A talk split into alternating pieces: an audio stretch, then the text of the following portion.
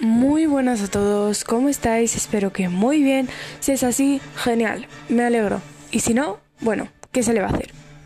Bienvenidos al octavo episodio de La Culturita. En el podcast de hoy eh, voy a hablar, creo que un poco tarde, pero todavía vale, del 11S.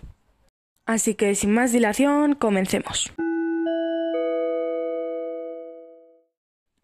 Los atentados del 11 de septiembre, más conocido como el 11S en español y el 9-11 en inglés, fueron una serie de cuatro ataques terroristas suicidas cometidos en los Estados Unidos en la mañana del martes 11 de septiembre del 2001 por el grupo terrorista islámico militante Al-Qaeda.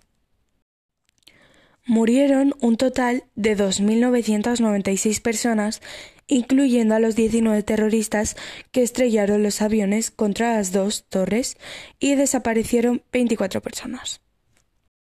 Un dato curioso es que Michael Jackson, el famoso cantante conocido por casi todo el mundo, podría haber muerto mucho antes del 25 de junio de 2009, ya que ese mismo 11 de septiembre tenía una reunión en la Torre Norte, pero no acudió ya que se quedó dormido.